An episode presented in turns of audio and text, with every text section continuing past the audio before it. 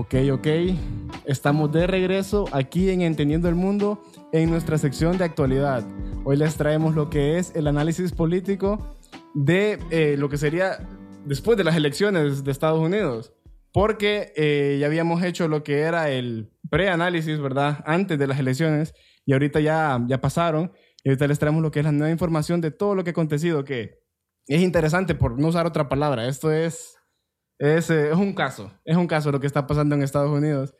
Y, pero primero quiero presentar otra vez a nuestro invitado, que es mi papá, nos acompañó en el primer episodio de este preanálisis y ahora nos está acompañando en el segundo para hacer el post-análisis. ¿Y cómo te sentís? ¿Cómo estás? Muy bien, eh, buenas tardes Guillermo, buenas tardes Jorgito, estoy complacido estar aquí de nuevo con ustedes compartiendo ideas, opiniones sobre este tema trascendental, no solamente para los Estados Unidos, sino que para el mundo entero. Y pues eh, creo que es un esfuerzo más por, por entender el mundo, ¿verdad? Sí, sí, me, me parece eh, muy bien lo que vos dijiste, Jorge, que, que esto que estamos viendo ahorita en, en, en, el país del norte está siendo bien impactante, ¿verdad? Son cosas que, que... Es cierto que yo solo tengo 22 años, ¿verdad? Pero yo nunca había escuchado de que algo así que pasara en, en ese país, porque uno siempre tiene el país como, como, un, como un modelo a seguir, ¿verdad? Un país que, que tiene una cultura muy, muy bonita, un, un, todo, todo bien sistematizado pero estamos viendo cosas que, que nunca habían pasado. Sí, no, es que yo, yo estoy todavía anonadado con, con todo el sentido de la palabra. Me parece eh, algo raro, es sin precedentes y es casi como un circo. Lo sí, voy a decir así. Un circo. Entonces, pero primero comencemos recapitulando lo que hicimos en el primer episodio que hicimos sobre esta materia, el preanálisis antes de las elecciones. Recapitulemos qué fue lo que dijimos y nuestros aciertos. Bueno, para empezar, acertamos lo del ambiente político. Uh -huh. Habíamos dicho en aquel entonces de que el ambiente político estaba caliente. Y ya, pues ahorita hemos visto que está todavía más caliente porque hemos visto que el, el, el país, este, Estados Unidos, está fracturado. Dime, los republicanos y los demócratas están en una pelea porque los republicanos, ¿verdad?, están con Trump, que Trump dice que hubo fraude y los demócratas están diciendo de que no, hombre, no hubo fraude, ¿qué está pasando aquí? Eh, ganó con todo eh, el sentido de la palabra, ganó bien, eh, limpio y hagamos por favor el proceso de transición. Entonces, desde antes habíamos visto que el pueblo estadounidense estaba con toda esta, esta tensión y, no, y se ha exacerbado todavía más y eso es algo que acertamos, pero en el clavo. Así es. Bueno, esta es una versión inédita de lo que son las elecciones en Estados Unidos, ¿verdad? Eh, yo creo que la participación de un personaje como Donald Trump realmente es lo que marca la diferencia, porque de repente él, eh, en el fondo, ¿verdad? No, no es realmente un político, ¿verdad? Un político que reconoce que a veces se gana, a veces se pierde, ¿verdad? Él es un empresario que tiene una cultura de, dominación, ¿verdad? De que muchas cosas eh, se consiguen quizás eh, por la fuerza no sabemos hasta dónde va a llegar esto. Lo cierto es que han trascendido muchas declaraciones de gente importante en los Estados Unidos, como el líder, por ejemplo, de, de lo que es las Fuerzas Armadas. Eh, no le van a seguir el juego. Ellos no le, dicen que no le han jurado a ningún personaje, a ninguna persona, sino que ellos le han jurado a la Constitución, ¿verdad? Y eso quizás es un mensaje subliminal eh, para que, que, valore y haga sus propios cálculos Donald Trump, pues que esto no es realmente un juego, ¿verdad? Y, y quizás él está acostumbrado a cosas como esas, ¿verdad? Pero en realidad es algo muy peligroso. Es importante ver que en Estados Unidos sí se mantiene esa, esa división de poderes, ¿verdad? Que muchos de nuestros países acá en Latinoamérica, eso ya está, ya, yo creo que ni existe esa sí. división de poderes. Aquí el, el que es el, el, el dueño del, del poder ejecutivo es el dueño de todo el país ya sea en la parte judicial, en la parte de todo, ¿verdad? Y no habría problema que controlara, por decir algo, la fiscalía, uh -huh. o que controlara el Congreso, o que controlara la Corte Suprema de Justicia. Lo más delicado es que controla las Fuerzas Armadas. Es correcto. Y ese es como quien dice eh, la institución de fuerza, ¿verdad? Que, que, que, es como quien dice la última línea de defensa.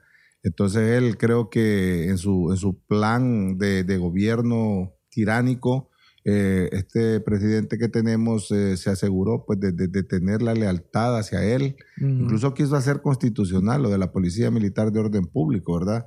Y entonces, eh, teniendo, como quien dice, de su mano la fuerza militar, entonces prácticamente cualquiera, a menos de que, a, menos de que en ese caso sea una revolución, a que haya una revolución armada, ¿verdad? Eso es lo que, eso, eso es lo que realmente disuade a la gente en Honduras porque este hombre ya días lo hubiera votado un pueblo con manifestaciones, son las Fuerzas Armadas las que lo sostienen. Y ese es el elemento que no tiene Trump en Estados Unidos. Allá, allá, allá, no controla ningún poder. Él creo que quizás en el Senado tiene un poco de incidencia, pero no para tanto tampoco. Sí, y que las Fuerzas Armadas son llamadas a, defender la soberanía de un país, ¿verdad? que es constitucional. Correcto, es uno, de, los, de los mandatos constitucionales que tienen las Fuerzas Armadas de velar por la asegurar, garantizar la alternabilidad, en el ejercicio del poder. Sí, y, y, eso, lo que usted dice, que Trump no tiene, no posee ese poder, lo cual para él, como, como yo leí un tweet que puso Biden, que dice, bueno, si él no se quiere salir, si él no quiere entregar el poder, el, el, el día, de, el día de inauguración, que, o sea, el, día de toma posesión, simplemente lo sacamos, porque así son las reglas, pues si él ya no, ya no es parte del sistema, adiós. Y entonces así de sencillo, pero, pero estamos viendo que, que, en sí, él en vez de unir al país, porque sabe que él durante su gobierno lo dividió tanto, lo fracturó, como dijiste Jorge, ahora él debería decir, bueno, sí perdí. Yo amo mi país, yo porque como él, él se llena la boca hablando de su país, que es el país más grande del mundo, el más poderoso, entonces debería de mantener esa, ese poder uniendo a su propio país, ¿verdad? Pero como vos decías al principio, ahorita parece guerra civil de que no, que estos tienen la razón y que estos son los malos o viceversa. Entonces, eso me parece que puede ser bien dañino. Yo creo que ese es un discurso vacío e hipócrita. Yo creo que en realidad si ponemos a los 400 millones de Estados Unidos, creo que Trump es uno de los que menos quiere ese país. Es como que en Honduras me saliera diciendo Juan Orlando que, eh, que él quiere Honduras. No, no, no, lo, no lo quiere. Hay muchas cosas que se pueden hacer desde el gobierno para mejorar un poco la calidad de vida de una población y ahorita el caso más patético es todos esos alimentos y víveres que llegaron al país donados por El Salvador y que prefirieron que se, que se pudrieran, ¿verdad? Que, que se inundaran, eh, porque de seguro los estaban apartando para algún momento político. Entonces eso es descabellado, eso lo ha condenado el mundo entero, ¿verdad? Y, y entonces eh, no puede salir una persona diciendo que, que, ama a su patria, porque, porque cuando uno ama a la patria, Guillermo, uno es capaz de, de, de quitarse el bocado de la boca y dárselo a otro hermano hondureño que está desamparado ellos no son capaces de hacer esos sacrificios, ¿verdad? Entonces, igualmente, yo no le creo mucho ese cuento a Trump de que ama a los Estados Unidos. No. Eso lo ama de acuerdo. Si, si, si, si lo amara, no saldrían esas declaraciones de impuestos de 750 dólares. O sea, que eso es irrisorio. una persona debería tener, por ejemplo, la sensibilidad de decir, pucha, yo como multimillonario debo darle más a mi ah, país de mi ganancia. Debo aportar más. Eso es cierto. Eh, es que este tipo Ok, entonces otro de los aciertos que tuvimos fue de que dijimos que nosotros votaríamos por, Biden, ¿verdad? En base a sus propuestas y en base a los desaciertos de Trump. O sea, el mal perfil de Trump y las propuestas de Biden era lo que nos motivaba a votar por él. Y pues en efecto vimos que él ganó. Él va a ser, él es el presidente electo y él va a ser el presidente número 46 y no hay, yo no veo una manera de que Trump pueda revertir eso por más eh, circo que está haciendo y eh, pues acertamos en eso. Y también vimos de que los votos anticipados fueron cruciales. ¿Te acuerdas que eh, habíamos hablado aquí de que los votos anticipados, ya como el 60% en aquel entonces de los votos anticipados ya se habían enviado? yo te decía, eso me alarma un poco porque significa de que sin ver los debates, las personas ya tienen su decisión hecha. Lo que yo no sabía era que la decisión ya era hecha para Biden. Para Biden, sí. Ya, ya de un solo estaban de que no ocupaban mucha explicación y iban a votar de un solo por, por Biden. Y eso fue otro, otro de, de los aciertos que, que tuvimos eh, en nuestro primer episodio. Y, y lo de lo que mencionaba Jorge acerca de eso, de, de los votos anticipados, que todo, eh, pudimos ver el show que armó Trump de acuerdo con los votos, ¿verdad? Y durante toda su campaña, él lo que decía que él no confiaba en esos, en esos votos por correo. Porque era, se, daban se prestaban al fraude. Entonces, qué ilógico de Trump durante toda su campaña decir, no voten por correo a, a, sus, a sus seguidores, perdón. Por favor, no voten. Si vos vas a votar por mí, no votes por correo porque va a ser fraude.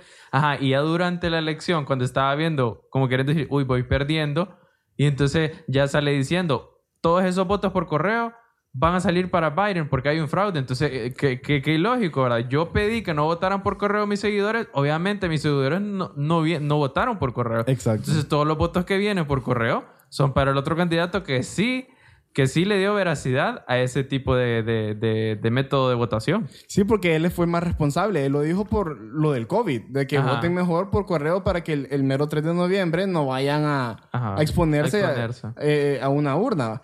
Y, y me parece, bueno, él, comenzó, él sabía por dónde iba esto de los votos anticipados. Entonces él, él, eh, como, como comenzó esta, ¿cómo podría decir? Algo viral en TikTok y en las redes sociales, de que salían como papeletas con, marcadas a favor de Trump, como que las estaban quemando. Entonces diciendo de que miren que los votos anticipados a favor de Trump los están quemando. Y después ya probaron de que fue de que esas papeletas no eran papeletas oficiales, Ajá. eran el modelo de las papeletas que, te- que los habían hecho para, Sí. para hacerlo ver como que si están quemando los votos de O Trump. siempre afuera. hacen, siempre hacen prototipos de votos para que la gente Ajá. vea más o menos cómo va a lucir la papeleta y, y les indican a través de esos modelos cómo deben de hacerlo en el caso de que votes por uno o por otro candidato. Sí, Sí, entonces eso es lo que estaban quemando y, y, pues, ¿qué pasa con estos votos anticipados? Que pasó lo que nos pasó en Honduras hace poco de que comenzás a abrir, lo que me imagino, contar los votos Sí. anticipados y de verdad vienen como de, de, de 200 mil votos, como que 150 mil iban para, para Biden. Ajá. Entonces, entonces ya comienza a verse como raro, pero esa era la verdad. Sí, no, sí que se Esa ve era la raro. verdad. Eh, Yo, yo era incluso,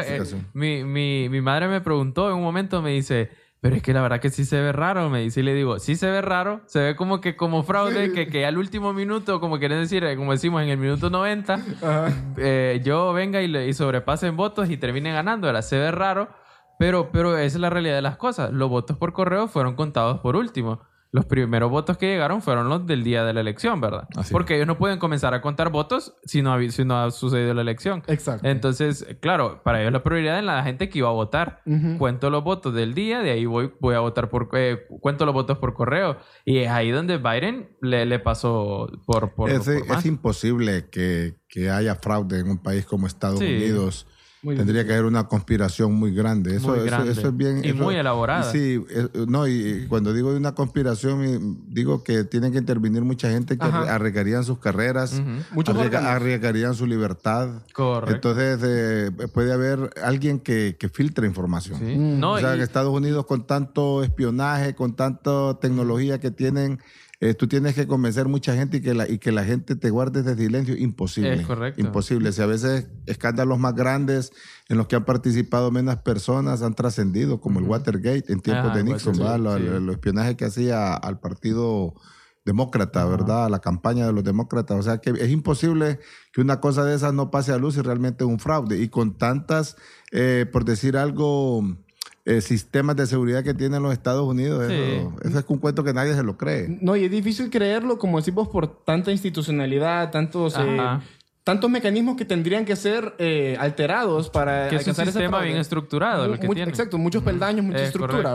¿verdad? Aparte de eso, eh, estamos hablando de, de que, vaya, por ejemplo, Trump es, él es el mandatario Sí. que está eh, en el gobierno. Sí. Es muy difícil pensar que el candidato aspirante le va a hacer fraude al que ya está al, en el que, gobierno. al que tiene el poder. Ese es Ajá. el principal argumento también, Sí. porque, es decir, suena como un contrasentido. Ajá. ¿Verdad? Que, que el que esté denunciando el fraude es el que está Sí, en el poder y que controla prácticamente el Estado, a las Correcto. instituciones. No, y que también creo que un país tan grande como Estados Unidos, como, como lo mencionaba usted, se, se presta a ese tipo de cosas, porque además de que ellos saben que son un país grande, un país poderoso en el mundo, que todos los ojos del mundo están en, en esa elección, eh, no creo que se presten para cosas que, que incluso pon- pondrían en, en, en tela de juicio la, el, el mismo sistema que ellos Vaya, tienen. por ejemplo, en conspiraciones de magnitud, como el asesinato de John F. Kennedy, por ejemplo, en el que eso era como quien dice un top secret, ¿verdad? que ahí los que participaron era realmente gente, poca gente. ¿verdad? Poca gente, sí. Ah, y aún así se supo quién fue.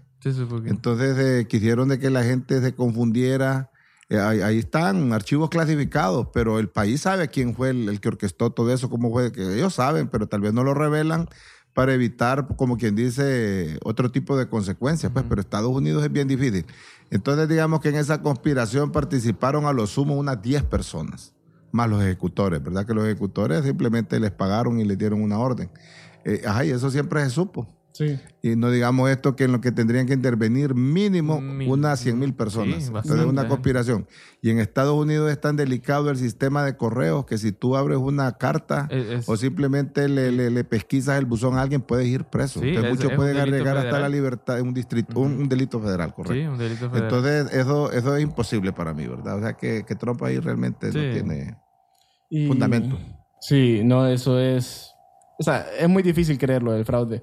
Y también otra cosa que, de la que hablamos fue lo de lo reñida que estaba la contienda, a pesar de todo lo malo que ha hecho Trump, de todo el perfil que tiene, eh, estuvo tan reñida, porque si bien es cierto, ah, eh, Biden eh, pasa la historia para ser el presidente electo con más votos del país, de Estados Unidos, si bien es cierto eso, Trump pasa a ser el segundo presidente más votado. El segundo Sí, candidato, candidato, sí, presidencial. el segundo, Ajá. exacto, el segundo Sí. candidato más votado. Sí. Sí, de la O sea, hay, un récord de votación en estas elecciones. Y si bien es cierto que, que Biden es el más votado, Trump es el segundo más votado y por una diferencia de 5 millones de votos. Con los votos... 5.9. Sí, con los votos que, válidos que sacó Trump, muchos hubieran sido presidentes en Estados Unidos. Sí, sí. Sí. Entonces, eso nos demuestra de lo reñida que estuvo la elección y yo no sé por qué rayos las encuestas de, Hillary Clinton son tan malas. O sea, porque las encuestas decían, eh, la mayoría de las encuestas antes de las elecciones decían de que Biden ganaba, ¿verdad? Y pero por pateada. O sea, por- como dice, por un margen Sí, muy sí, grande. muy Amplio, grande. amplio. Y pues ya estamos viendo ahorita las elecciones y vemos que el margen no fue tan grande en realidad. No fue tan grande, por decir algo, en, en los estados claves, Sí. ¿verdad? En, lo- en los estados bisagra. ¿verdad? Ahí estuvo, por ejemplo, Pensilvania, muy reñido. Georgia. Y, y el otro que es Georgia, ¿va? Georgia. Y, eh, ¿verdad? Que prácticamente esos son los que le dan la victoria a Biden, porque en los otros estados, por ejemplo, si tú ves Texas, en Texas ahí no fue reñido, ahí fue No, a favor de los republicanos, California fue a favor de los demócratas, pero en esos estados bisagra estuvo reñido y eso es lo que realmente define la elección. Cualquier persona que no conozca el sistema puede creer de que en realidad no estuvo reñido, porque en realidad de los, cuatro, de los 538 votos electorales, eh, Biden saca 306, es una, una amplia mayoría.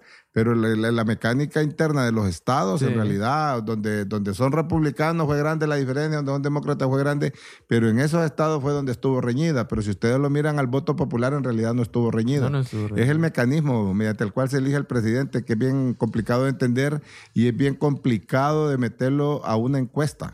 Sí, ¿verdad? Porque sí, sí. yo le dije a ustedes la vez pasada, bueno, a mí no me cabe la menor duda que va a ganar Biden, ¿verdad? Pero no era tanto por esas encuestas en las que salía él con un 10% de diferencia, Ujú. Sino porque, por ejemplo, hay que ver cuáles son los temas que se vuelven eh, importantes en un determinado estado. Por ejemplo, hay estados donde de repente lo que les interesa es la cuestión del empleo, el, el- el- tema económico. Y por ejemplo, en estados como la Florida, o hay unos estados que los usan los, estados, los, los estadounidenses para, como para retirarse. Entonces los jubilados, entonces la gente mayor está más pensando en el tema de la salud. Y en otros estados que son quizás muy políticos, están pensando de repente cómo va a ser el tema de las relaciones exteriores de Estados Unidos con países como China Correcto. y la Unión Rusia, ¿va? Y para alguna gente que, que también sueña un poco, pero en realidad es tema, es tema donde no hay desencuentros entre los candidatos, el tema de la migración. Sí, pero claro. ahora sí le van a dar importancia porque en realidad en muchos estados eh, el voto latino es cada vez más importante.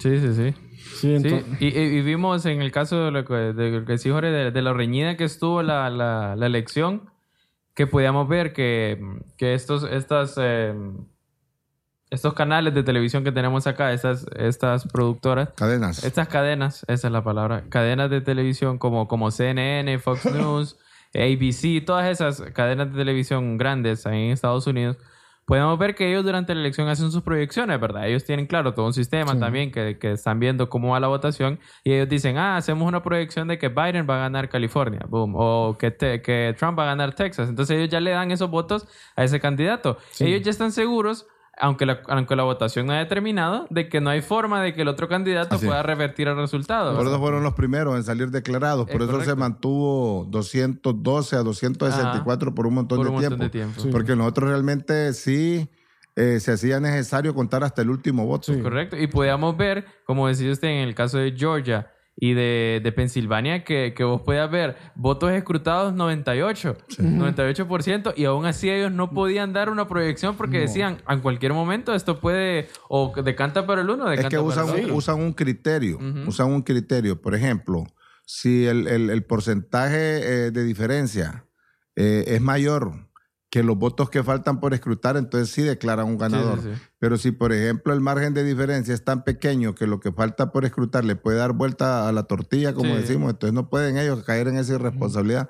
Por eso tienen que contar hasta el Sí, último y, voto. que, y como dice usted, ellos son unas cadenas eh, multinacionales, pues, y tienen que ser responsables en lo que dicen. Sí. Y por eso pudimos ver que, que en el caso de... Lo sí, mantuvieron por bastante Ah, tiempo. por mucho tiempo, sí. por mucho tiempo que, que no se sabía, no se sabía y que también ellos estaban conscientes de que muchas personas votaron por correo. Entonces dicen ellos, hay votos que, que van, eh, van a subir y vimos el caso de que al el minuto 90 Biden le dio vuelta en Pensilvania, ¿verdad? Sí. Sí. Porque el día de la elección podíamos ver que Y a Georgia. le- le- a Georgia y, pues, y el día de la elección podemos ver que Trump le llevaba una diferencia abismal Sí. Sí. a Biden y uno decía, yo incluso yo dije cuando, cuando mi familia ya me perdió preguntó, Pensilvania. Sí, yo dije yo, "Pucha, es imposible que, que Biden le, le revierta. Eso sí, es una cantidad exagerada de diferencia. Por eso él sabía, creo, en el fondo, porque el presidente de los Estados Unidos una de las personas mejor informadas en el mundo, o el mejor sí, informado. Sí. Entonces él estaba pidiendo de que particularmente en Pensilvania, porque ese fue casi como el fiel de la balanza, porque allá en, en, en Nevada se tardaron, Se en. Georgia, y entonces como que con los votos de Pensilvania se decidía todo. Entonces él 20. estaba apuntando ahí, tenía un buen equipo de, de agitadores para que detuvieran el conteo, porque él ahí empezó ganando ampliamente y después se miró que paulatinamente empezó a descender hasta que fue rebasado por Biden. Entonces, eh, ahí la otra cosa de que en estos estados eh, no quisieron, como quien dice, asumir eh, la responsabilidad de, de- de- de dar, es porque también la ciudadanía, fíjate bien que esto puede convertirse en un desincentivo para que la gente vote por correo si miran que al final tu voto no lo cuentan. Porque como quien dice, ya no nos interesa por quién votó este. Ajá, Sí. es Porque ya, ya aquí hay un ganador. Por Sí. decir algo, te falta contar dos votos y están ocho, están 10 a 5 y te falta contar dos votos. ¿va? Entonces ya obviamente hay un ganador, ¿sí, Sí, o no? sí. Por cinco diferencias, esos dos votos lo más que ocurriría es que el que está con cinco te llegue a siete, siete. o que los dos lleguen a seis o que quede 12 a 5. Ajá, correcto. Pero ahora la gente está pidiendo saber exactamente cuántos votos sacó uno y cuántos votos sacó el otro, porque quieren que sus votos por correo cuenten. Entonces, eh, si no los contaran, entonces mucha gente puede hacer que le, le reste importancia a esa opción que tienen para votar. Sí, y, y lo, y lo que mencionaba Jorge es muy importante de que pudimos ver que en esta elección hubo bastante participación Sí. de muchísima gente y que al tal caso que Biden quedará en la historia como el candidato más votado. Más votado. Y, y, y, aún así, sabiendo que hay una pandemia presente, que yo creo que al principio hasta los mismos estadounidenses, imagino yo que se plantearon en algún momento eh, posponer elecciones o algo por, por, por, la, por cómo estaba la pandemia, ¿verdad? Entonces, y vimos que aún así la gente se volcó a las urnas eh, por correo o cualquier forma a, a escoger al candidato que mejor les Y pareciera. creo, y creo que siempre hubo mucha gente que tuvo miedo de salir a votar eh, el día de las elecciones por el COVID y, y que tal vez no mandaron su voto por correo.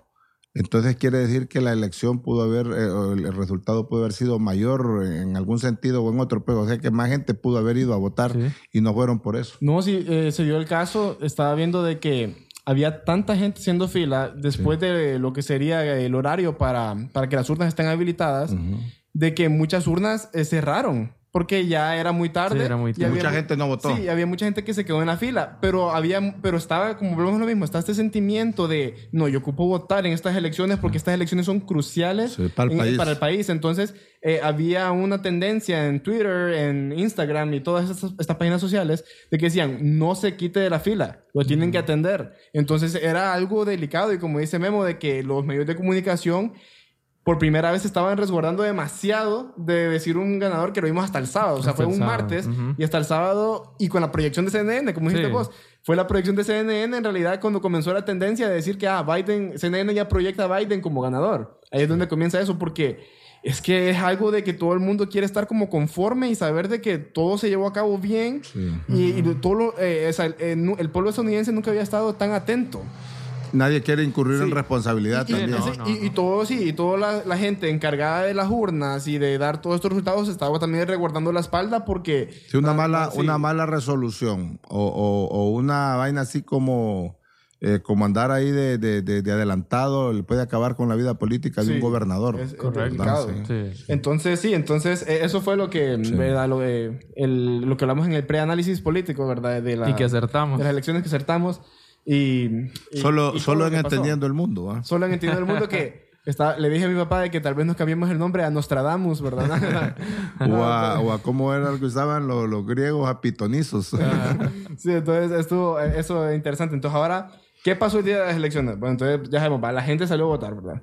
Eh, en su mayoría eh, republicanos que están simpatizando con Trump. Entonces, por eso que los votos del mero martes todos favorecían a, a Trump. A Y ahí Trump. donde Mayoritariamente. Sí, y ahí es donde comienza, que Trump comienza a decir que solo cuenten los votos legales, ¿verdad? Ajá, Refiriéndose sí. a todos los votos que se contaron el martes, Ajá. Porque correcto.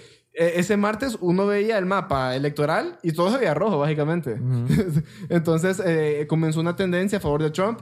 Vienen los votos anticipados y parecen como los votos rurales aquí en Honduras, que Sí. es una referencia que investiguen, ¿va? los que Sí, no son de Honduras. Pero básicamente es que te dan, te dan eh, de un solo vuelta un par de votos que parece, parece irreal, pero en este caso sí es real. Sí. Y, y entonces el pueblo americano se queda como... ¿Qué está pasando, verdad? Entonces comienza a haber un montón como de, de protestas de los republicanos. Gracias a Dios no ha habido mucha violencia. No ha habido como que un, sé Sí, yo, un encuentro muy un violento. Han encuentro. habido micro, se puede decir micro... eh, Conatos. Sí, micro eventos violentos, pero no ha habido algo muy violento, pero sí han habido marchas, protestas. Por ejemplo, la gente de la urna estaba diciendo que, que- que cuenten todos los votos, ¿verdad? En, en unas urnas y en otras urnas decían que paren de contar los votos. Sí, sí, sí. Que... Eh, Entonces, eh, está, ha- había una ruptura eh, horrible y, y tenemos a Trump que no calma las aguas diciendo yo gané. Por cierto, el viernes tuvo una conferencia de prensa en la que estaba hablando el precio sobre los medicamentos y dijo, ah, gané por cierto, va, por cierto, yo, yo gané, ¿verdad? Eh, Mm, sí, entonces, como- sigue sin conceder y no va a conceder eh, Sí. porque tiene un plan. Tiene un plan. tiene no, él tiene un plan, sí. Entonces, eh, que la vamos a hablar más adelante. Yo, yo le puedo decir qué está planeando hacer. Pero tenemos eso que pasó eso el, el día de, la- de las elecciones. Bueno, eh, ese de repente es un juego arriesgado. Para él, eh, para el país en primer lugar, ¿verdad? Y, y para él en lo particular. Porque con esas cosas no, no se puede jugar, No, ¿verdad? Eh, hay, hay mandatarios en algunos países del resto del mundo que hacen eso porque tienen excesivo poder a su disposición. En Estados Unidos no hay una persona que, que realmente eh, pueda decir que tiene todas esas fuerzas políticas y militares, ¿verdad? De las que hablamos.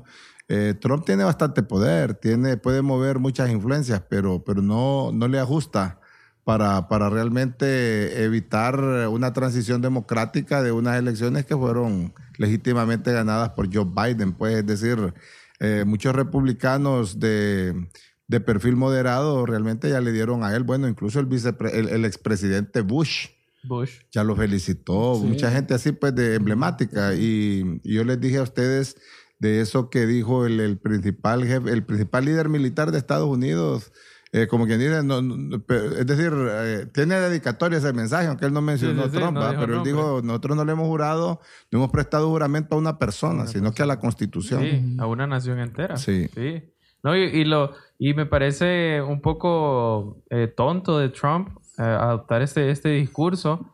Eh, como Jorge mencionaba, la- las redes sociales y todo, que creo que jugaron un papel muy importante en estas elecciones, Sí. como nunca antes, creo, en Estados Unidos, que las Sí. redes sociales han influenciado. Muy activas. Sí, porque hasta el mismo Trump se ha hecho daño a sí mismo eh, con tantos tweets que, Sí. que son... Es que, eh, es que él, él creyó en un momento que ese era su fuerte. Sí, Fíjate Sí. que muchas cosas son como boomerang. Sí. que, que si también eh, abusas de ellas se te revierten. Eso es lo Sí. que ha ocurrido, porque por Sí. ejemplo tú puedes, tú puedes causar una inducción, una incidencia, si eres una persona bastante eh, visitada en los tweets que emitís, ¿verdad?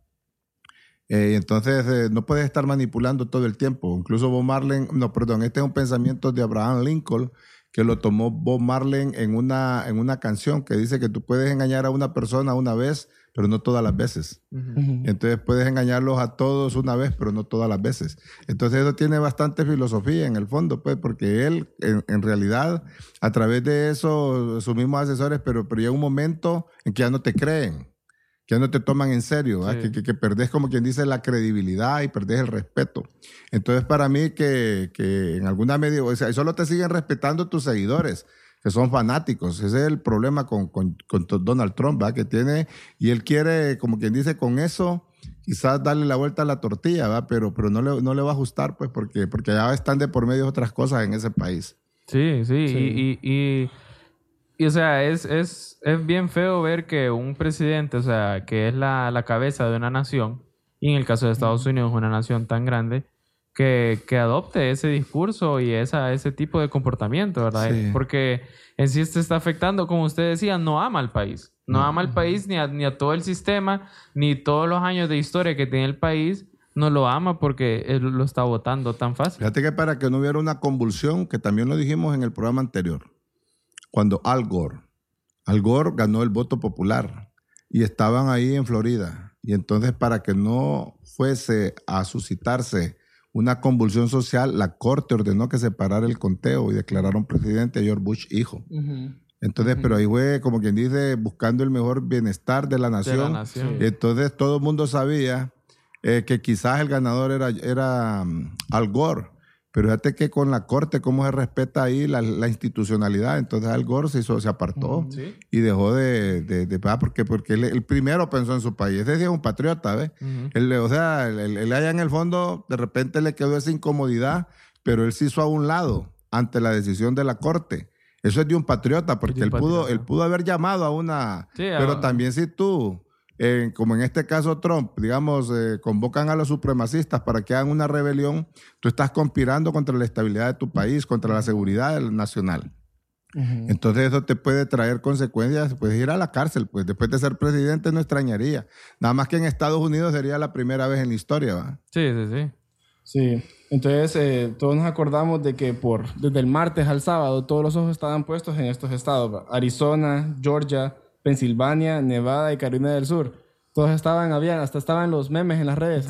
Apúrense, apúrense. que Ah. Pero solo deja cuatro, porque Carolina del Sur prácticamente nunca cambió la tendencia Sí, a sí, favor sí, de sí. Trump. Los otros cuatro fueron realmente los decisorios. Exacto, entonces nos acordamos que había una, estaba bien cerrado en, eso, en esos estados y hubo mm, recientemente el viernes, ya Georgia certificó después de un conteo manual, porque acorda- nos acordamos con mi papá, de verdad, de que la, la diferencia era de menos de un punto porcentual, entonces ameritaba un reconteo. Sí. Entonces sometieron a Georgia a un reconteo manual de 5 millones de votos. Sí. Donde Biden gana con 12 mil votos. O sea, estuvo cerrado. Sí. Pero a esto vamos de que en esos estados estuvo eh, cerrado y que la gente estaba ahí hostigando eh, que, que, que se recontaran los votos porque estaba bien feo ahí. y, y pues y tu- tuvieron que tener espectadores republicanos y demócratas que estaban todo el tiempo viendo. Es que con una diferencia tan mínima, ahí sí, merece la pena de repente, pucha.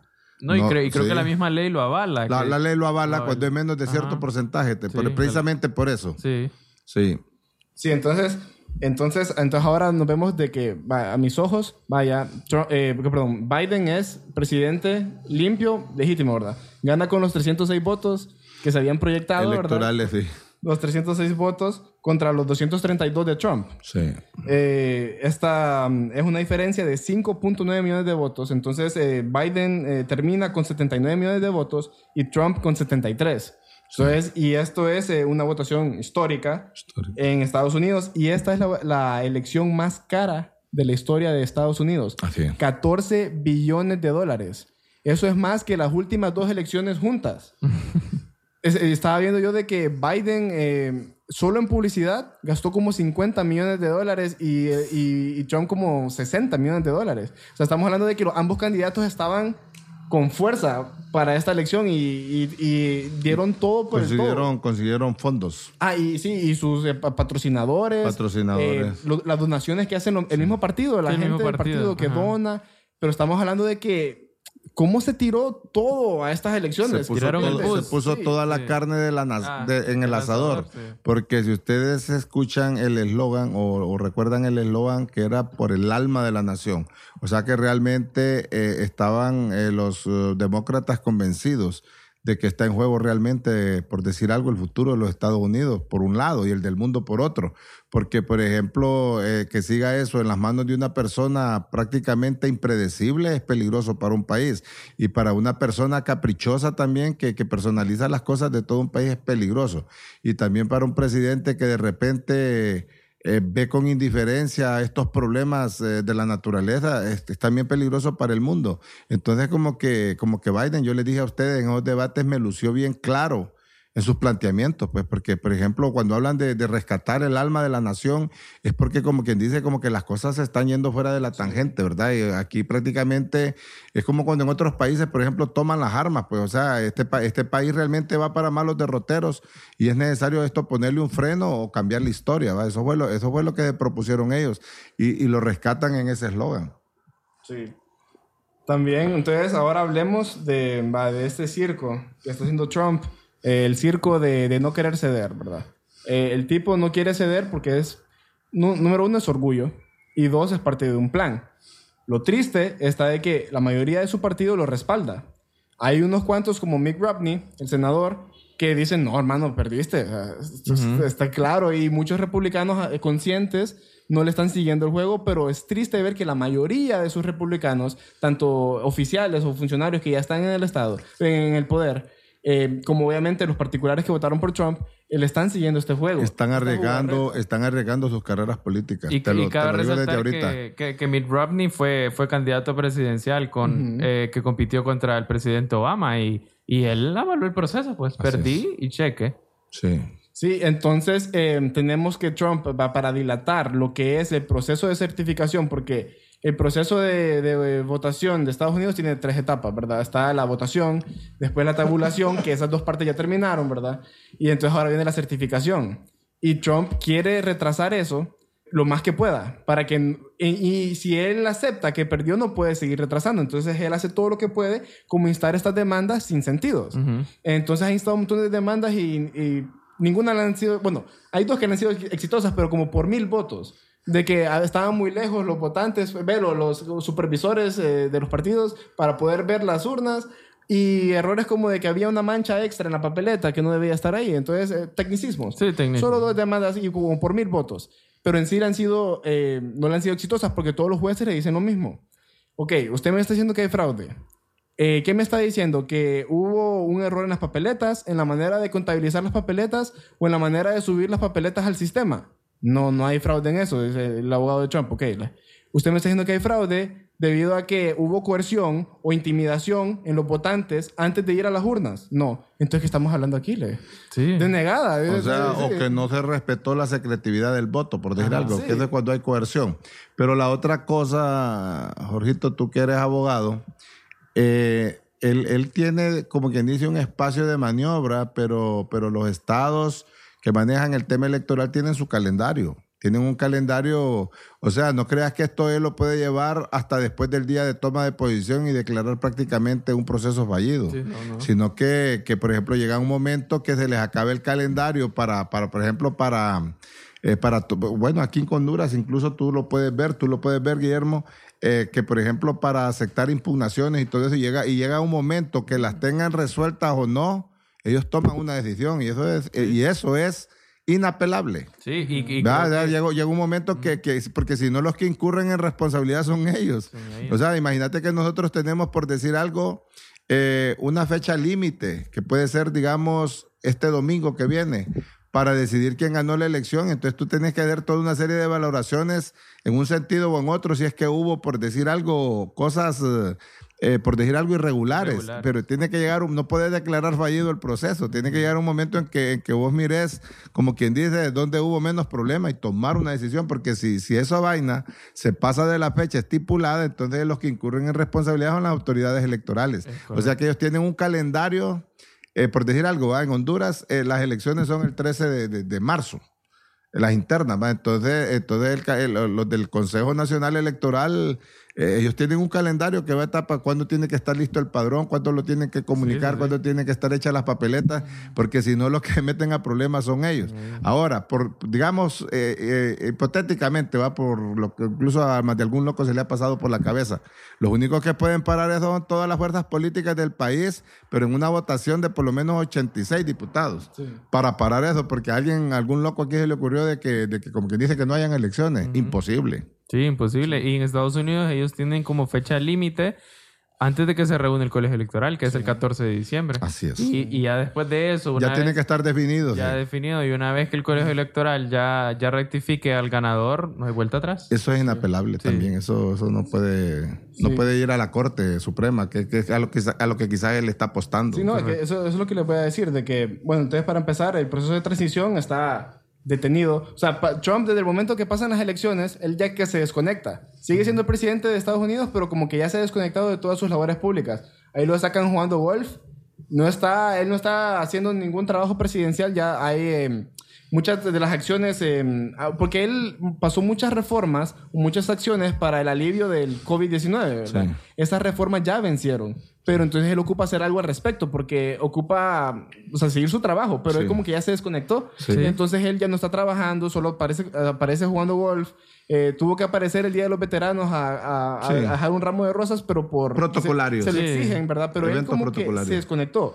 No está invitando a Biden a la Casa Blanca para comenzar el proceso de transición. Biden se estaba viendo obligado a llevar su, su proceso de transición mediante- fuera. Por fuera, ¿verdad? Llamando a funcionarios, ¿verdad? Como Nancy Pelosi, para comenzar a hablar, pero desde afuera, porque no puede ir a la Casa Blanca, ¿verdad? Entonces, eh, porque Trump está haciendo todo esto que él sabe de que su, bueno, su plan es que no puede conceder todavía Sí. por esto. Porque ¿qué, ¿qué pretende hacer Trump? Bueno, aparte de que no quiere irse del poder por orgullo, está también de que, eh, punto y seguido de que se vaya, le espera un montón de demandas legales. Sí. Mira, se, se ha salvado de 26 demandas de abuso sexual o de acoso sexual. Se tiene como 4.000 demandas eh, juntas por todas sus empresas. Lo están demandando por todos lados. O sea que es un estafador. Sí, me tiene fraude, eh, lo, van a- lo están demandando por fraude de quiebra, por fingir, vos sabes, quiebra falsa para evadir- Ajá. Para no pagar. Ajá, y evasión fiscal. Entonces él sabe de que punto y seguido, el día que él deje de ser presidente, le, le cae todo esto. Y él hasta ha salido de que en CNN lo están hablando de que posiblemente le está considerando el perdón presidencial. Pero ya eh, los abogados de Estados Unidos dicen de que el perdón presidencial no le abarca por lo menos la gran mayoría de todas estas Los abusos, acusaciones que los tiene. abusos sí. sexuales no se los cubre. Sí. Y además esos son, eh, como te dijera, delitos, eh, son, son delitos federales y, y- y son casos en diferentes estados. Entonces va a ser difícil. O sea, él no tiene ese poder, pero sí tiene razón en lo que estás diciendo de que a lo mejor él ande buscando, como quien dice, una cuestión singular en la política estadounidense, donde de repente a él lo, lo absuelvan de, de- de- de todo ese montón de cargos a, caso a cambio de entregar la Casa Blanca. Es algo que nunca se ha visto. eh, pero como es un país, ¿verdad? Donde también cosas como esas pueden pasar. Sí, pueden pasar. Hay un amigo, eh, yo estuve viendo por, por la televisión el caso de un amigo de, de Donald Trump que, que apareció muerto y nadie sabe si fue que, que murió, que bueno, lo, dijeron que era que se había suicidado. Eh. Un millonario, sí, un, Epstein. un- un ruso, ve, un, un Judío. Y este tipo, este tipo era un especialista en ese tipo de cosas que de, de abuso. De. Y entonces él, Pedófilo. entonces él, eh, sí, pedófilo, ¿va? Y entonces él con sus muchos millones eh, se libró de muchas cosas, pero finalmente terminó en la cárcel y había hecho tanto mal. Horrible. Entonces, pero lo que quiero resaltar de eso es que era uno de los amigos de Trump. Sí. Entonces, ¿qué puedes esperar, verdad? Sí, o sea, no. dime con quién andas y te diré quién eres. Sí, no, sí, sí. Entonces, sí, entonces, ¿ahora qué hace Trump? Esa es la estrategia de Trump. Porque él ya no puede cambiar el voto popular. Ya lo intentó con las demandas, no funcionó. No funciona. Entonces, ahora lo que él está intentando hacer es, personalmente y en su posición de presidente, intimidar a, a los legisladores republicanos de los estados que le podrían ayudar a subir un poco sus votos electorales. Porque se dio la noticia hace poco de que él invitó a, mm, a, a siete legisladores de Michigan e invitó a- al vocero del Senado de Michigan y al líder del Senado de Michigan a la Casa Blanca. Los, eh, los invitó para pedirles que hicieran una de dos cosas antes de que pase la certificación, porque una vez que pasa la certificación, él sabe que está fregado. Sí. Entonces, lo que él está pidiendo, número uno, es que uno, eh, esos legisladores in- intervengan o influyan en lo que sean los electores del Estado, que a pesar de que ya los electores deben de respetar la voluntad del, del Estado, en- por ejemplo en Michigan ganó Biden, ocupan eh, los votos electorales eh, y los electores que se escogen ahí, ocupan respetar esa voluntad, pero lo que ellos, lo que Trump está intentando hacer es decirle a estos legisladores Que cambian su mandato. Sí, de que eh, hagan la manera posible de que esos votos electorales en realidad ya allá cambien a favor de Trump, lo cual no es, eh, no es imposible. Eh, como dijo Memo, Memo lo explicó muy bien en el, en el primer Muy episodio. bien de lo que explicó, muy- en el nunca que- se ha dado, Sí, nunca no se ha se ha dado, pero, Pero no puede es, que, pasar. no es que están atados los votos. Exacto, entonces sí. o está intentando hacer eso. Y si no hace, y si no es eso, le también está pidiendo que objeten. Que objeten, objeten, objeten de manera que no se certifiquen los votos en Michigan, que mañana se certifican. Entonces, y también en Pensilvania. Mañana se certifican Pensilvania y Michigan los votos. Entonces, él invitó a estos eh, legisladores de esos estados para pedirles que hagan una de esas dos cosas, o que intenten influir en los electores ya en el colegio electoral para que voten a favor de él, o que objeten y objeten y objeten de manera que no se llegue a la certificación antes del 8 de diciembre, que es la fecha límite, para cerrar las certificaciones y después el 14 de diciembre ir al colegio electoral. Ahora, eh, y entonces ha hecho muchas cosas para mostrar su intimidación. Despidió a dos oficiales del Pentágono para, como quien dice, reafirmar su... Que to- todavía es presidente. Ajá. Despidió a dos oficiales y los reemplazó por oficiales que simpatizan con él. Y despidió a su jefe de seguridad eh, cibernética, Chris Krebs, porque Chris Krebs dijo de que no, evidentemente las elecciones eh, perdió, perdió bien y entonces lo despidió por un tweet, al estilo Bukele, por, por, por Twitter. Por tweet. Entonces, eh, él está haciendo como esta presión, como te digo, personal, como, como Donald Trump y en su posición de presidente. Aprovechando su investidura. Exacto. Bueno, eh, hasta dónde le, como te digo de nuevo, hasta dónde le puede ajustar esto, pues son, son maniobras, pero son maniobras que, que- que son conspirativas prácticamente, ¿va? Imagínate que, por ejemplo, te dan el mandato, eso de los votos electorales son como votos delegados, ¿verdad? Eh, de acuerdo a la ley, tú lo explicaste bien, Guillermo, no es que están obligados a votar supuestamente, pero, pero, pero ¿por quién votarías entonces si, si, si, no, si no cumples el mandato de la gente que votó? Correcto. Entonces sería una mala representación. mala ¿verdad? Sería una mala representación. queda marcado mal el nombre. Ajá, bueno, y eso de objetar, eh, también ahí creo que, que puede funcionar hasta cierto punto, pero lo cierto es que ahí tienen una fecha también, el colegio electoral. Entonces, es decir, o sea que si no se ponen de acuerdo, Ujú. ¿verdad? Puede, puede esa vaina, yo no creo que es como cuando los concursos va a declarar los fracasados, sino Ujú. que es que ahí ellos tienen que, que votar por el que le ha dado el mandato. Sí, entonces, porque eh, la teor- en teoría este plan funciona de esta manera. Si logra hacer que suficientemente de, este, de esta estrategia que le acabo de, de decir eh, funcione por lo menos en, en Michigan. Wisconsin, en Wisconsin, en Michigan y en Pensilvania, los votos de- electorales de Trump subirían de 232 a 269 y ahí tendríamos el empate de 269 y 269. Sí, el empate técnico. Ajá, y esto se tendría que resolver en la Casa eh, de los Representantes donde eh, Trump ganaría por reglas arcanas. Entonces, ese es su plan. Ahora, ¿cuáles son las posibilidades de que pase esto? Esto es como que te Y de, que caiga- pase, y de que Sí. pasen los tres Sí, estados. Sí, vea, como que te, que te caiga un rayo y que ganes la lotería mientras te cae el rayo. ¿Me entiendes? O sea, yo, yo no le veo... Sí, porque, por ejemplo, son tres estados, si esos son ¿va? los que se han mencionado, eh, de que ocurren los tres, es casi como dice él, la probabilidad de, de, de ganarse la loto varias veces en la vida. Sí, sí, sí. Es prácticamente cero. Sí, porque él, él, él sí, él está adoptando, claro, él está agotando todos los recursos posibles que tiene a la mano, aunque parezcan imposibles para él, pero, Sí. pero él con tal de quedarse en el poder y de no quedar ridiculizado, porque también él va a quedar ridiculizado. Al final de todo, cuando la gente diga, ¿para qué hizo tanto show? Si al final de No, nada te y, sirvió. y está haciendo prácticamente de que la nación entera incurre en un gran costo, un gran costo de imagen, Imagen, un gran costo de, por ejemplo, por ejemplo, todos los países, por ejemplo, están viendo de que como que está perdiendo la seriedad de Estados Unidos con presidentes como ese, va. Entonces va a tener un gran trabajo por delante Joe Biden para lavarle el rostro a la semblanza de, de- de Estados Unidos, pues porque nosotros que somos observadores, yo, yo a veces, eh, a veces creo que es como una broma, ¿va? Pero, pero realmente es una broma de muy mal gusto. Todo, todas esas maniobras que está haciendo Donald Trump, pues porque siendo una persona, por decir algo, eh, noble y con elegancia política, desde el primer día hubiera, hubiera aceptado su derrota. Sí, igual como yo recuerdo Como en, lo han en- hecho todos los en las presidentes. elecciones de, de pasadas, cuando eh, se enfrentaron el mismo Donald Trump y la, y la candidata Hillary Clinton, esa misma noche se dio el resultado de que Trump había ganado la mayoría de votos electorales. Al día siguiente, el presidente Obama lo llamó a la Casa Blanca y le dijo, aunque, no, aunque no sos de mi partido, ¿verdad? Porque Obama es demócrata y, y. Trump republicano, le dijo, vos ganaste, muy bien, el, tras la transición, hagámosla y todo.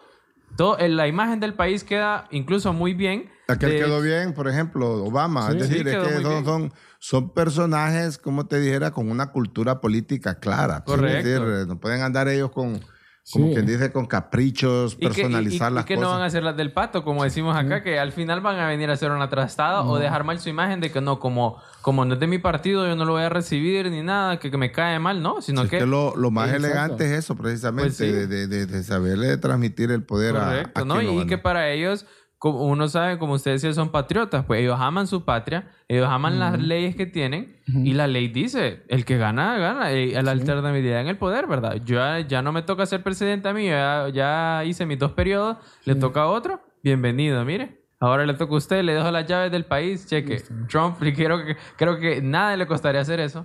Y como vos decís, ahorita en- en su- está haciendo las del pato. Sí, la- Además de que está haciendo todo este show, este show mediático, y- Mediático. y ridículo de, de no aceptar las elecciones, ya no está como, como, ya como que tiró la toalla en sus funciones de presidente, ¿verdad? Qué- Qué feo ver que vos, que ya perdiste, es como cuando... Estar como cuando- pataleando. ah, como cuando uno juega un partido de fútbol y decirle así que vayamos perdiendo eh, por cinco goles y ya sigo en la cancha, pero, yo ya no, ya ni corro, ya Sí. ni pateo, porque como voy perdiendo, Exactamente, algo así, sí. entonces parece, parece, es feo, porque se, se nota que él no tiene ni ética de trabajo. Estoy representando un país, debo seguir representándolo hasta el último día. Ahora, yo hasta lo haría hasta con orgullo. Me prestaron el país cuatro años, perdí, pero hasta el Es un- último es un- día. Es un honor. Es un honor. Correcto, Y, un honor. y mira, ahorita con esa estrategia, eh, de repente, pues tiene algún mérito, de repente tiene algún nivel de inteligencia, pero si no tenés de tu mano o de tu lado las fuerzas del orden, Sí. Yo no, creo que las fuerzas armadas se van a prestar a esa cosa. No, no. No, sí, eh, mira, que estaba, estaba después de, porque punto y seguido, después de que hubo esta reunión eh, de, como te digo, de los legisladores de, de Michigan y que supuestamente están invitados también los de Pensilvania, pero los de Pensilvania no fueron, los de Michigan, punto y seguido, desde que salieron de la Casa Blanca, man- emitieron un comunicado diciendo de que ellos se iban a mantener eh, firmes en la voluntad del pueblo de Michigan y que iban a los votos electorales iban a ser certificados a favor de Biden. Y eh, todos estos estados que él ocupa revertir tienen gobernadores demócratas. Entonces la, la gobernadora de Michigan dijo de que ella va a hacer y se va a asegurar ella misma de que se cumpla la voluntad del, del estado de Michigan y aunque le toque despedir a, a toda la directiva de, electoral y poner a otra que, hace, que, re- que certifique bien, Que certifique bien. eh, lo que son las elecciones, porque es que se ocupa, o, o sea, esto es- no tiene precedentes, eh, como estaban hablando ustedes muy bien, de que va... Y todo eso pasa sí. por la mano de los gobernadores. Exacto, entonces eh, si pasa por los gobernadores, entonces los gobernadores no lo van a permitir. Entonces es muy difícil. Entonces, como decían ustedes, eh, es horrible ver eh, cómo Trump eh, está haciendo todo este espectáculo porque hubieron otros presidentes que pasaron por lo mismo que él, pero lo tomaron con más postura. Por ejemplo, Jimmy Carter no fue reelecto segundo periodo y George Bush no fue... eh, George Bush padre. Padre, ajá. no fue reelecto por segundo periodo porque Clinton lo reemplazó, ¿verdad? Sí. Eh, ahí hubo algo, pero que no es dañino para el pueblo. Bush estaba muy dolido por no ganar el segundo periodo. Entonces hubo como una eh, cosita de que Sí, eh, cuando como- Clinton llegó a la casa presidencial, como que a todos los teclados le faltaba la W. Y como que las líneas telefónicas, si vos querías llamar como a secretaría, en realidad llamabas a cocina. Ajá. Y entonces como que, pero fue una, como una broma de, Sí, un- de dentro de la Casa sí, Blanca. sí. No trasciende más allá de eso, ¿verdad? Eh, obviamente estaba dolido, pero no trascendió hasta allá. Pero ahorita sí está trascendiendo y, y- y lastimando al pueblo, al pueblo estadounidense. Y, y es feo O porque... sea que eso es lo que no sí. está viendo él, pues el daño que le está Sí. haciendo a un país. Por, por ejemplo, hasta Pinochet, eh, que por mucho tiempo fue un general dictador de Chile. Sí. Cuando hubieron elecciones, él se fue. O sea, eso es, de, eso es de caballeros. Es que como un- ¿Y sabes qué fue lo que sabes qué fue lo que negoció Pinochet en ese justo momento en el que prácticamente es que a él también fue que la comunidad internacional lo, lo orilló y también la comunidad nacional va de Chile a que tenía que, que- que- que convocar elecciones, ¿verdad? Y entonces él perdió eh, no porque él, él creía que iba a ganar, ¿verdad? Eh, pero digamos él al final entregó el poder a cambio de una especie de inmunidad. Eso creo que le está apostando Trump, ¿va? Sí, sí, sí. Y lo tuvieron tranquilo por un tiempo, ¿va? Pero, pero creo que después le vinieron, pero al final de cuentas creo que el hombre murió tranquilo, pues, Sí. pues, Sí, no, sí, porque, sí. porque para, para la cantidad de personas que murieron por órdenes de él o por las acciones de él, creo que Eh, más bien le salió barato. No, no pagó, pero sí quedó su nombre manchado. sí, quedó manchado, sí. Sí. Entonces, eh, ahora la pregunta es, va, ¿esto es legal? Y eso es lo triste, ¿va? Porque Trump eh, acaba de invitar hacer, es- va, tú- es- está en los medios, va. Ya se sabe su estrategia. Entonces, esto es legal. Lo triste es de que técnicamente no es, no es ilegal. Eso es lo triste. Porque eso es lo que estaban hablando un par de expertos políticos el otro día que dicen, es increíble ver eh, lo eh, porque es un derecho anglosajón, ya sabemos, ¿verdad? Que más que nada su derecho es consuetudinario, ¿verdad? Es por costumbres, la buena moral. En, en sí no tiene muchas leyes escritas. Entonces dice, es, Bien simplificado. sí, es increíble ver cómo nos ha tomado por sorpresa esto que está haciendo Trump por la falta de un orden legal, porque no esperábamos que un presidente hiciera esto. O sea, Tuviera- es como- o sea, no sabíamos, Sí, sí, sí, sí. entonces... no es honorable eso. Ajá, Y ahí correcto, ellos- no. ellos- eso, estaba, eso, eso está cimentado sobre los valores, Es correcto, el honor. es correcto. Entonces, eso es increíble de que técnicamente no es ilegal. Si Biden, porque todo el mundo está diciendo como que mientras tanto, mientras todo se está pasando, ¿qué está haciendo Biden? Va? Bueno, Biden está tranquilo. Él sabe, él sabe que, que él ganó, ¿verdad? Entonces, Que, que él está como cuando uno se quiere sacar un cuchillo del pecho y entre más se mueve, más, el, más, más, más- Más el entierro. entonces, más se lo entierra. Entonces, pero Biden está tranquilo, pero que si él quisiera hacer alguna, eh, instalar algo legal, en realidad sería el primer precedente de ese índole, porque no había pasado Él no quiere recurrir a, a cuestiones de fuerza, ¿verdad? O, o como quien dice, instrumentalizar la ley y cosas así, porque, porque en realidad es el tipo bonachón, ¿verdad? Es el político, es el político experto, ¿va? Biden, pucha, Pero- para que haya ganado esa campaña tiene que ser un verdadero estratega, porque si tú te fijas, todas las cosas de Trump vienen de una buena asesoría nada más que maquiavélica. ¿Verdad? El tipo de asesoría de que de la asesoría legal que viene de abogados que, que se especializan en dar consejos por decir algo malintencionado. Y malos consejos, porque pu- Pues sí, pudimos es, ver... en- decir, es, que, es, que, es que la cuestión de malo es relativo, porque para él eso es bueno. Sí, no, Ah, pues él, sí. él mira los No. consejos como quien dice, hey, no había y, pensado y- en eso. y- y vemos que... que- Gracias. Y, bueno. y vemos que están haciendo estas cosas porque no sé si vieron, hace que creo que fue ayer o, o hace dos días, que salió una de las abogadas de Trump diciendo que las elecciones las había manipulado Hugo Chávez. Ah, sí. Y, y, y- y Siete años de muerto. No, sí, y digo yo, pucha, Chávez eh, eh, ha de ser un fantasma muy poderoso porque tiene tantos años de estar muerto y esta mujer sale a decir que las elecciones fueron manipuladas por Hugo Es Chávez. que, es que incluso, en, incluso en Estados Unidos hay personas que llevan, llegan a puestos importantes, eh, tal vez porque tienen dinero, tal vez porque están relacionados con alguna celebridad, pero son como esa señora que es designada presidencial o que está ahí al frente del Sinajer y le entrevistaron el otro día y dice, no, dice, los asintomáticos del COVID no, no, no, no son contagiosos. Porque como ellos son asintomáticos, ellos solo cuando tuesen, dicen, no es como que...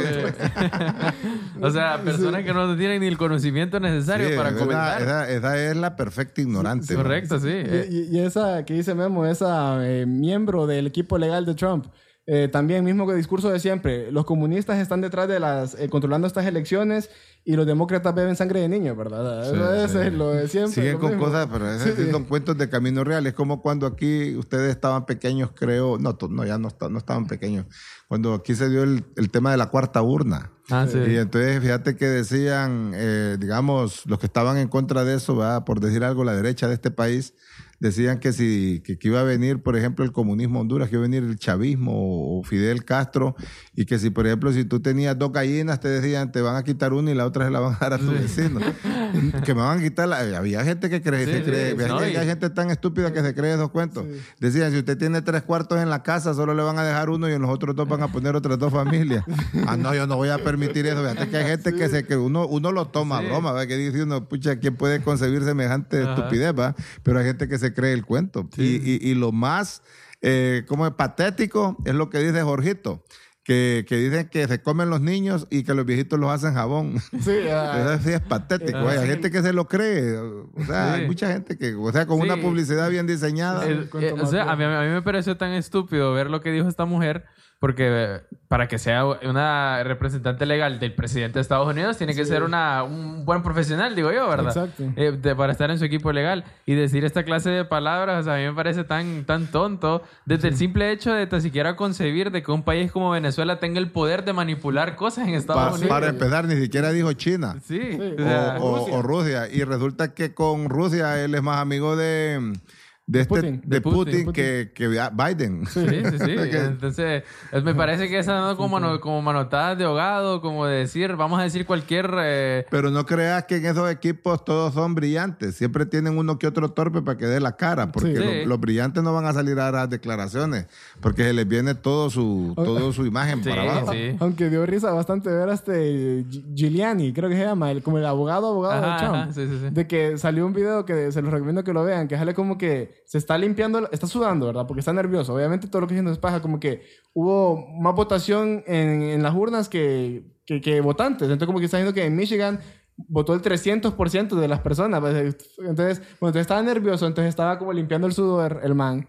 Y en una de esas estornuda. Entonces le caen los mocos. Entonces, él- sí, entonces él se limpia los mocos y, y, y baja un poquito el pañuelo. Y después vuelve a sudar. Entonces vuelve a pasar el pañuelo. por toda- o sea, eh, eso se hizo viral, se lo se recomiendo. Está chistoso eso. Está Pero entonces ahora, eh, a ver, terminando con lo de Trump, ¿verdad? Sí.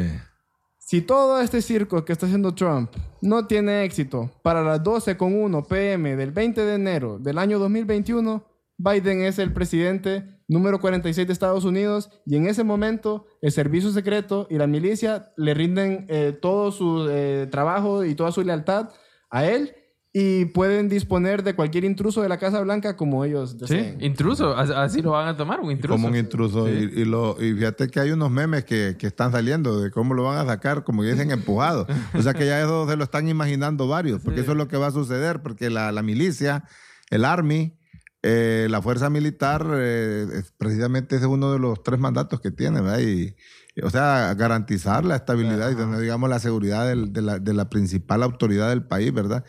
Y el comandante general, por Sí, cierto. él es el comandante entonces, general de entonces la- ahí lo van a sacar. O sea, eso, eso sí debería bochornoso. No creo que él lo va a llevar hasta ese punto. ¿va? Él está haciendo. de Trump se puede esperar cualquier Pues se cosa. puede esperar eh, Sí. cualquier cosa, ¿va? Se pero creo, creo, que, creo que por lo que estaban diciendo ustedes, eh, sí, ¿verdad? Él, él creo que está tratando de encontrar un espacio para capearse un montón de problemas que en realidad le vienen. Y te voy a decir el primero, eso de esas declaraciones manipuladas de, de- de impuestos. Y se las van a revisar. Ahora que ya no es presidente, se las van a revisar. Sí. Fíjate que él ha tenido prácticamente a través de una llamada. Él, él- él- él tiene un delito ahí que le van a sacar, te lo aseguro. Tráfico de influencia. Porque fíjate que el IRS, ¿verdad? El Internal Revenue Service, eh, prácticamente eso está parado desde hace como 3, 4 años. Y a otra gente te resuelven en el día. En el instante te resuelven y te dicen, usted tiene que pagar esto si es que debes, o te devuelven, ahí nomás te hacen el tax credit si, si ellos te deben. O sea, el IRS es una de las instituciones más eficientes y, ese- y eso lo tienen trabado. ¿Sabes por qué? Porque también los abogados que él tiene son especialistas en enredar las cosas. Pero tú crees que ya fuera de la presidencia él va a tener eso. O sea, que No. por respeto ahí tienen eso como congelado. Sí, sí, sí. Pero él sabe que eso se le viene. Es casi como un tsunami para Sí, él. sí, no, el de hasta la vuelta de la esquina. Sí. Sí, entonces, eh, pues eh, Joe Biden es el presidente electo de Estados Unidos y Kamala Harris pasa a ser la primera mujer y la primera mujer de color y la primera mujer con descendencia asiática eh, en ser electa vicepresidenta de, de Estados Unidos. El Senado queda ganado por los republicanos, ¿verdad? Eh, eh, 50 a 46. Eh, pero los demócratas mantienen el control de la, De la Casa de Representantes. De la Casa de La Representantes. Cámara Baja. 222 a 205. Sí. Y entonces, pero hablemos un poquito de, de Biden, ¿verdad? Eh, Sí. Él gana por sus propuestas. Él ya dijo de que en sus primeros 100 días, él ya sabe de que lo primero que quiere hacer es volverse a suscribir a la OMS y volver a suscribir el, el Acuerdo, de, París. Porque es que él sabe, ah, y también está haciendo un paquete de alivio económico para los afectados del COVID, como las familias eh, pobres y las microempresas afectadas por el COVID. Entonces, él sabe que estas propuestas fue las que lo hicieron ganar. Entonces, eh, él sabe que él ocupa entrarle duro a, a esto. De lleno, su- de lleno. Entonces, eh, sí, no sé qué piensan. ¿Cómo vemos lo de Joe Biden eh, para su presidente? Bueno, fíjate que hablando ya de el desempeño de Joe Biden ya como presidente, también puede hacer que quieran que fracase, que una de las estrategias sea también por parte del Partido Republicano que no se afiance, porque quizás eh, a lo mejor no vuelvan a haber una elección en los próximos 12 años. Esa puede ser también algo a lo que le estén apostando, ¿va? de que como que aquel hombre que, que con todos esos 5 millones de diferencia, con el ímpetu que viene de tenérselo un poco, porque es peligroso, perdemos hasta, hasta el Senado. Entonces puede hacer que esa sea una de las apuestas o puede ser también una de las pequeñas razones por las cuales algunos eh, personajes importantes del Partido Republicano no le han negado el apoyo en este sinsentido de yo de, Donald Trump, eh, porque puede hacer de que, digamos, tiene el compromiso, porque incluso hay gente interesada, ¿verdad?, en, que no se firme el acuerdo de París y cosas por eso, porque ya son empresas que contaminan el ambiente. Entonces puede ser que le estén apostando a todo eso, como quien dice, como quien dice, abortarle o boicotearle la agenda a Joe Biden. Puede ser esa otra cosa también. Sí, porque mientras, estaba la administración de Trump, ellos estaban en un paraíso. En un paraíso. ya todas esas energías sucias, esos son los que capitalizan y fueron los principales aportantes a la campaña de... No, imagínate también lo horrible que queda dividido eh, los partidos políticos republicanos y demócratas. Porque en su momento Obama se le criticó mucho de que ah, Obama dividió el país y más bien en realidad él hizo muchos esfuerzos para incorporar a republicanos en su gabinete. Porque, por ejemplo, cuando le ganó a Mitt Romney, Mitt Romney tenía, él tenía en realidad lo que es, conocemos como Obamacare, era idea de él. Entonces, Obama después lo pasó él en el gobierno como, como él. Como un acto Para que los republicanos votaran a favor de ese... De ese ¿Y pasó? y pasó, pero al principio le pusieron trabas. Y, y, Obama puso muchos, en muchos cargos altos a republicanos para demostrar la unidad, o sea, unir al país pero ahorita está fraccionado y yo no sé cómo va a ser el Senado y, o la Casa de Representantes ahorita. Yo no sé cómo va a ser Joe Biden porque siento yo de que tiene un país fragmentado. Sí, de repente Joe Biden eh, quizás tenga un poco de apertura. Creo que él sí la puede tener. Fíjate que él, eh, uno de sus principales amigos, o mejor dicho, él tiene muchos amigos republicanos. Él estuvo bastante tiempo ahí. Sí, en el Senado. En el Senado, ¿verdad? Es un político de carrera. Eh, creo que eso no le va a restar mucho, es decir, eh, quizás le va a costar, porque tampoco es una cuestión de que solo es de, de inflar y hacer botella, ¿verdad? Pero, pero él, él con esta Kamala Harris tienen una buena fórmula. Yo creo que en los acercamientos y en las negociaciones que se hacen, yo creo que él es un ángel en esa cuestión, ¿verdad? por, por la experiencia política que tiene. Pero obviamente están esos intereses. Fíjate que pareciera de que a veces eh, muchas personas que son electas, y eso, y eso sí no es una coincidencia con relación a Honduras, llegan a esos puestos y no legislan para el pueblo, sino que legislan para las empresas. Y entonces, eh, esa es la, esos son los muros de contención que hay que superar, ¿verdad? Porque hay gente ahí que son realmente electos por, por el pueblo, pero son representantes de empresas poderosas que no quieren que cambien las cosas en el mundo. sí. No, yo estoy emocionado por ver qué hace Biden. Solo estoy ansioso y obviamente eh, criticamos muy fuerte a Trump, ¿verdad? Por todas las cosas que hizo. Y si Biden hace cosas malas, también lo vamos a criticar. Sí, Así es. Y lo que, te voy a decir como, como, como un tip final, eh, por ejemplo, yo no sé si les dije a ustedes que una de las personas más preocupadas en Honduras, porque me dice, a nosotros eh, en el resto del mundo, como quien dice, no tenemos mucho que ver con lo que pasa en Estados Unidos. Mejor dicho, la política exterior no cambia independientemente de quién quede. Pero sí, en Honduras hay una persona muy preocupada de que haya perdido Trump. Y se llama Juan Orlando Hernández. ¿Sabes por qué? Porque Trump, con toda su manera, bueno, ya ustedes lo conocen muy bien, de sobra, eh, eh, él, realmente es el tipo de presidente que, que está inclinado a apoyar, porque son como él. Como él. ¿Verdad? Que son irrespetuosos de la ley y que les gustan ese tipo de cosas. Entonces, los gobiernos demócratas en Estados Unidos han sido un poco más respetuosos, por ejemplo, de la autodeterminación de los países. Entonces, yo por lo menos la esperanza que tengo es que no se inmiscuyan mucho en el año electoral que tenemos nosotros en Honduras en el 2021 y que de repente en realidad las elecciones de Honduras puedan ser un poco más transparentes de lo que han sido en los dos procesos anteriores. Y que, por ejemplo, este niño lo van a obligar a que, a que, por ejemplo, si él está pensando en quererse reelegir o inventarse un cuento para seguir, eh, la Embajada de Estados Unidos no lo va a apoyar. Y, y, al entregar el poder le va a pasar también eso que le espera a Trump. Entonces es posible ya, incluso, yo no sé Con si diferencia que los cargos de este son... Son, otros, son de cárcel, va, y son de cárcel, eh, como dicen en seguridad, sí, son más pesados. Pasado. Yo no sé si oyeron, por ejemplo, que ya, por ejemplo, con nombre y apellido, el Tigre Bonilla ya lo menciona él directamente como uno de los jefes de la Ahí mafia está. de Honduras. Ahí está. Tigre Bonilla, ¿verdad? Entonces, eh, no, no le van a andar con muchos cuentos eh, así como que, o, o con paños tibios, va el gobierno de Biden Sí, en es que, ese es que sentido. como, como yo siempre he dicho, el, el, el gobierno de nuestro presidente aquí en Honduras es casi como lo que está pasando en Estados Unidos, es. desgraciadamente. Porque estamos viendo que se quieren afianzar tanto al poder por el miedo de que cuando ellos Lo no que les espera. Ajá, por de lo que les espera. Porque de lo momento que ya dejen la banda presidencial, ya... Son eh, ciudadanos son- comunes y corrientes. Correcto. Y ahí vienen la, todas esas demandas, todos esos delitos que hayan cometido. Y como usted lo mencionaba en el caso de Trump, al nomás poner un pie afuera de la casa presidencial, vienen todas esas demandas de, de, de evasión fiscal. Sí. Que, pucha, ¿cómo va a pagar 750 Y el dólares? solo hecho, Guillermo, el solo hecho de estarse defendiendo, tenés que, aunque salgas, aunque salgas avante, tenés que pagar una millonada de Sí, abogados no. para que te defiendan. Es un gasto que, que solo para defenderte tenés que Ah, sí, gastar correcto. Y millones. dicen que está bien endeudado. Y está endeudado. Dicen que está bien Pero endeudado. entonces ahí de- se ve otra cosa, de que todo lo que él vendió como un empresario exitoso era realmente una cortina de humo. No, Sí, sí, sí. No es que él ha estado haciendo fraude tras fraude tras fraude y ahorita le va a pasar factura y no pues y pues como hablaba vos de que es es interesante ver cómo el gobierno de Estados Unidos el mandatario que esté cómo puede beneficiar a otros países verdad como nosotros pequeños. Y no pues sí eso es el, el resumen que hemos hecho para nuestro post análisis si pasara algo más adelante pues ahí también los cubriríamos eh, pero yo creo que ya este arroz ya se coció con Trump y Biden. Eh, no estuvo bueno. Gracias papá por, por estar con Gracias a nosotros. ustedes, nuevamente los felicito, ¿verdad? Por, eh, por promover este tipo de análisis y tratar de iluminar o ilustrar un poco la opinión, ¿verdad?, de quienes le siguen a ustedes a través de este podcast y poner nuestro granito de arena para que sigamos entendiendo el mundo.